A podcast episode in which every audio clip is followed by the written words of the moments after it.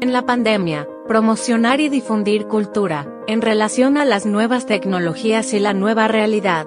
Entrevistas con la cultura.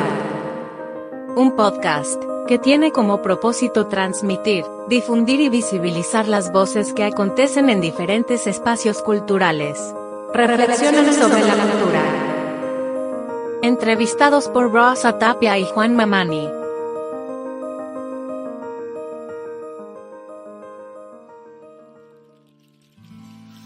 Bienvenidos a nuestro primer episodio de Entrevistas con la Cultura.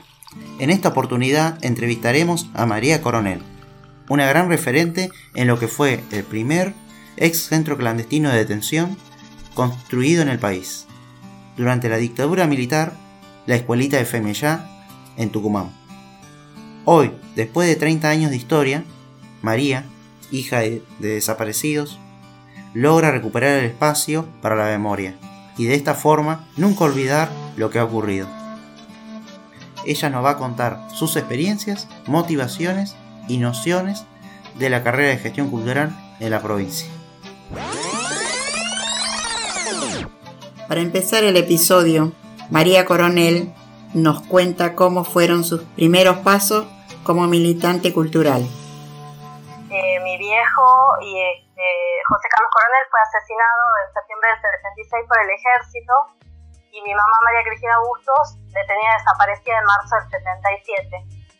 Eh, bueno, y es la historia, esta historia mía de vida la que me llevó a arrancar eh, con la militancia desde los 17 años aproximadamente, que acá en Tucumán se empezaron a juntar hijos e hijas de detenidos desaparecidos de la provincia y en lo que iba a ser después como lo que se iba a empezar a gestar en muchos otros lugares del país como la organización Hijos. Acá arrancamos con un grupo más chico y capaz que arrancamos también un poco antes porque teníamos un genocida ya casi gobernador, que era Antonio Domingo Bussi. Así que la, el inicio de mi militancia en el ámbito de derechos humanos fue en esa organización a fines del 93, entre el 92 y el 93 y después ya con ese grupo nos, nos unimos a lo que fue la, y lo que es todavía hasta el día de hoy la red nacional Hijos, que es Hijos por la Identidad de la Justicia contra el Olvido y el Silencio, y en ese lugar yo milité eh, hasta el 2010, muchísimos años de mi vida, y sigue siendo un espacio de referencia para mí, digamos que tengo permanente contacto con los compañeros y las compañeras aquí en la provincia. Pero bueno, después ya inicié otro tipo de militancia, ya este, en, las, organizaciones peronistas de la provincia, y después militancia sindical. En base, bueno, yo empecé a trabajar también en la Secretaría de Derechos Humanos de la provincia, y, y después el trabajo dentro de la CTA de los Trabajadores y actualmente soy la, secretaria adjunta de la CTA de los Trabajadores acá en Tucumán. Al espacio para la memoria llego por la invitación de compañeros de organismos de derechos humanos este, que me convocan en el 2015 para, para estar en el espacio de coordinación. Sí, un poco empujada, claro, un poco empujada obviamente por la historia, digamos, por una cuestión de, esta sensación de responsabilidad de tener que hacer algo con lo que con lo que había sido el destino de mi viejo y inicialmente obviamente con el reclamo que ha sido el de los organismos cuando mi abuela fue abuela de madre de Plaza de Mayo el reclamo de juicio y castigo era como lo que empujaba un poco eh, esa lucha inicial y era además era el momento donde ni te imaginabas que iba a llegar al a genocidas entonces era una, una lucha hasta utópica en un punto pero sostenía. Yo creo que ha sido como, nos pasa mucho que, que hemos empezado a militar en organismos de derechos humanos, eh, la, esa, esa militancia que realmente tiene que ver con, valores muy claros y objetivos muy claros, entonces es como que no importan tanto las adversidades, vos sabes que lo que estás haciendo, reclamando es correcto, entonces le metes por ese lado. Muy buen lugar de aprendizaje, creo yo. Luego, en relación a la cultura, nos comenta la influencia de la carrera de gestión cultural en la provincia de Tucumán. Mira, yo este, justamente acá hay una diplomatura de gestión cultural en una universidad de Tucumán que se llama San Pablo, San Pablo T. Hace un año me invitaron a, dar una charla a, a, los alumnos y las alumnas de gestión cultural y me parecía súper interesante porque de hecho el año pasado Tuvimos varios trabajadores y trabajadoras de Espacios para la Memoria en un encuentro que se hizo trasandino en Santiago de Chile. Y ahí los espacios para la memoria tienen como una de, de las partes integrales de los equipos de trabajo de los espacios gestores culturales. Y nos parecía súper interesante como experiencia, y por eso también me ha gustado mucho ir a dar la charla acá en Humana a, a, quienes estudian gestión cultural, porque en esto que yo les decía de que por ahí los espacios para la memoria a veces arrancan de cero, de tener que hacer que muchas muchas comunidades conozcan recién los lugares y se acerquen. Son historias muy pesadas también, entonces a veces la gente no se quiere acercar.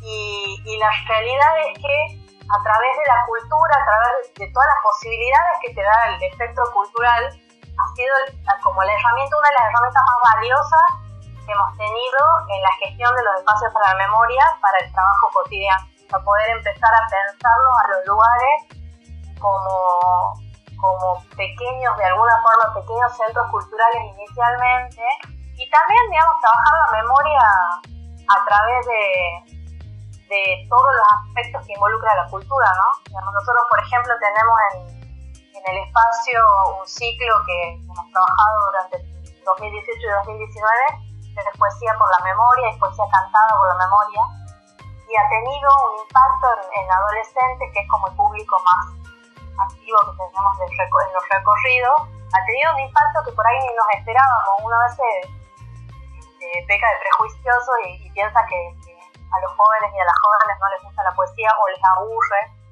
Y hemos terminado trabajando con poesías de detenidos desaparecidos, musicalizándolos y trabajando.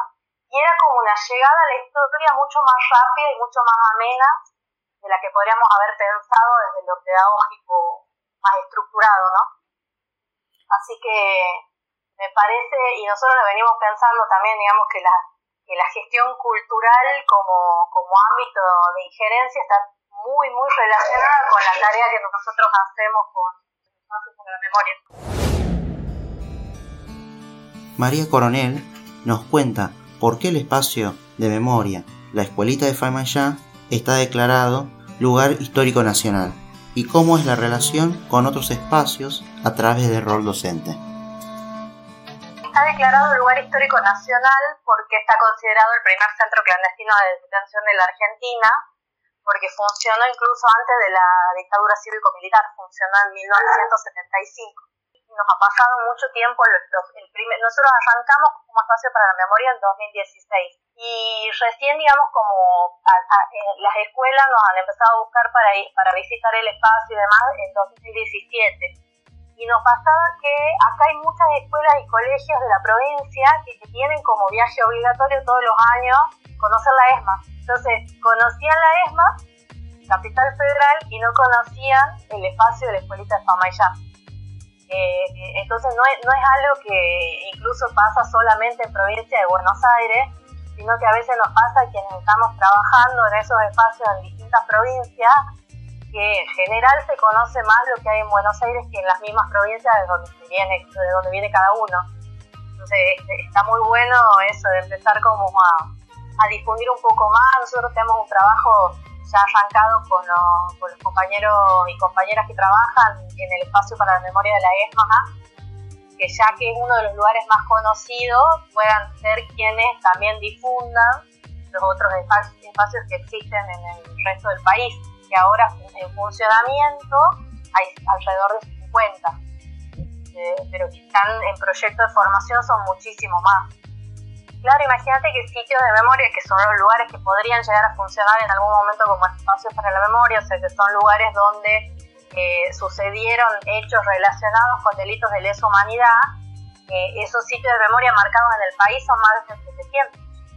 Entonces, los espacios para la memoria son los que, bueno, de alguna forma, gracias a la lucha de los organismos de derechos humanos, de familiares y, bueno, de estas políticas públicas de memoria, se han ido recuperando para que sean espacios donde digamos, se empiece además a, contar la historia, pero hacer algo también con esa historia. Por eso lo de promoción de derechos humanos, por eso tan importante lo de la gestión cultural, digamos, es como toda otra actividad que se va generando en esos lugares.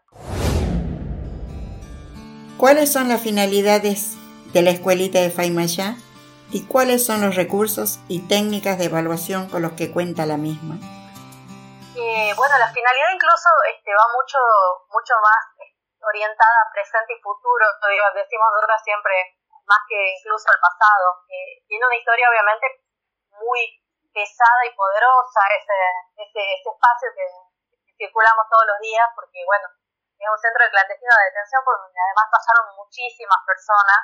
Eh, pero la idea, y siempre nos, nos pasa eso, ¿no? Tenemos primero un recorrido guiado por ese lugar que fueron las celdas, que fueron los lugares de tortura, eh, se hace como ese recorrido, pero como que lo fundamental, y nos pasa mucho con adolescentes, es, que, es no quedarnos solo con esa, como si fuese una clase de historia, sino el poder entender o poder empezar a pensar para qué nos sirve conocer ese pasado y esas cosas que sucedieron en esos lugares, como pasa en todos los espacios para la memoria de, del país. Y tiene que ver mucho con Primero que hubo una historia silenciada por el terrorismo de Estado, digamos, muchos de nosotros, acá en Tucumán pasa mucho, que después del terrorismo de Estado han quedado como anuladas muchas luchas que había antes que eran sindicales, mucho, por ejemplo, mucha producción cultural que existía previa a Operativo Independencia de la dictadura que también se borró del mapa. Entonces, eh, empezar a poder pensar qué es lo que de nuestro presente es un poco resultado de ese pasado de terrorismo de Estado, cómo empezar a recuperar las funciones más trascendentes, digamos, la participación, la organización, la posibilidad esta de, generar cultura, de generar eh, lugares donde uno pueda aprender y defender eh, derechos, ese tipo de hilación entre presente y pasado sobre todo pensando que quienes transcurren por esos lugares son los más jóvenes, las más jóvenes, entonces eh, en general que puedan entender las posibilidades que tienen que tiene cada uno de, modificar los lugares en los que viven para que sean mejores, para que este, pensemos un poco más solidariamente y en el otro. Ahora lo estamos pensando tanto incluso en este contexto. Es como lo, el objetivo fundamental, digamos, poder generar cierta conciencia en quienes transcurren el espacio, que no estamos solos en el mundo, sino que eh, la idea es poder pensarnos en ese colectivo y en cómo, cómo entre todos y todas poder generar un, mejor lugar en, en, donde vivir, ¿no? Entrevistas con la cultura. Desmemoria, registro y diversidad. mucha imaginación. eh, no tantos recursos este, audiovisuales y demás, ¿no? Eh, incluso este, ahora está bueno eh, este contexto de, encierro de empezar a pensar todas las herramientas virtuales y demás. En el espacio en sí, por ahí a diferencia, bueno, quienes conocen la ESMA saben que hay, hay como toda una interacción con lo visual, con lo auditivo. Nosotros no tenemos tanto eso, esos recursos, sino que es mucho más el una cosa como más este, personal, de alguna forma, la experiencia dentro del lugar y el recorrido guiado y una cosa más de, ir y vuelta con, con quienes van haciendo el recorrido. Eh, y recursos, bueno, como digo, mucho de imaginación porque, de alguna manera lo vamos, lo vamos inventando, lo vamos generando. Y en eso también aprendemos de esta misma historia que nosotras de alguna forma mostramos, que es en el poder empezar a pensar el armado de redes. La autoevaluación tiene que ser permanente porque es como ir acomodando sobre la marcha lo que se va haciendo y te sirve un montón además. Este, poder eh, frenar cada tanto y poder decir, bueno, mira, esto no lo estamos haciendo bien, esto no nos sale así.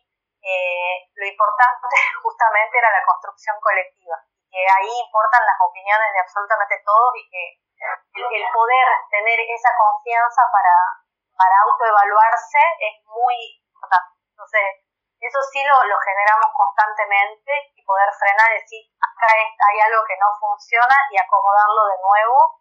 Y que lo importante justamente es hacerlo con la seriedad de ir entendiendo lo que se hace bien y lo que se hace mal, corregir lo que se hace mal, fortalecer lo que se hace bien y poder ir viendo que eso es un paso a la vez y que lleva su tiempo que es importante además que sea con una base firme para que también tal vez el día de mañana no estemos quienes estamos ahora en el espacio, pero cualquier otra persona pueda tomar ese trabajo que se viene haciendo y seguir haciéndolo para adelante. A modo de cierre, preguntamos, ¿es la cultura sustentable en cuarentena? Palabras y opiniones de María Coronel.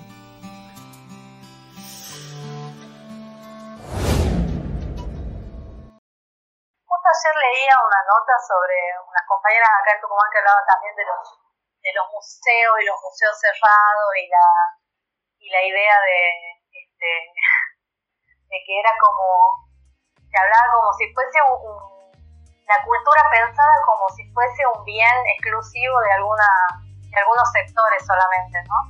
Y, y me parece que, que, en contextos como este es cuando mayor, más, con mayor importancia se tendría que estar sosteniendo los espacios que, que, fomenten la cultura, ¿no? Porque además, básicamente, cultura es todo. Claro. Todo lo que vamos a ir haciendo en, en, cada uno de los lugares va construyendo este, esta cultura en la que también nos vamos formando. Entonces, este, es como es un, un, punto a considerar. Yo creo que a, a, veces también, creo que el contexto de pandemia este también nos va a servir para, para pensar y reflexionar qué cosas son prioritarias o son esenciales y tal vez cuáles no. Y en ese contexto yo creo que la cultura es como fundamental. Con cada episodio construimos entrevistas con la cultura. Un podcast para ampliar nuestra mirada cultural con visión al futuro.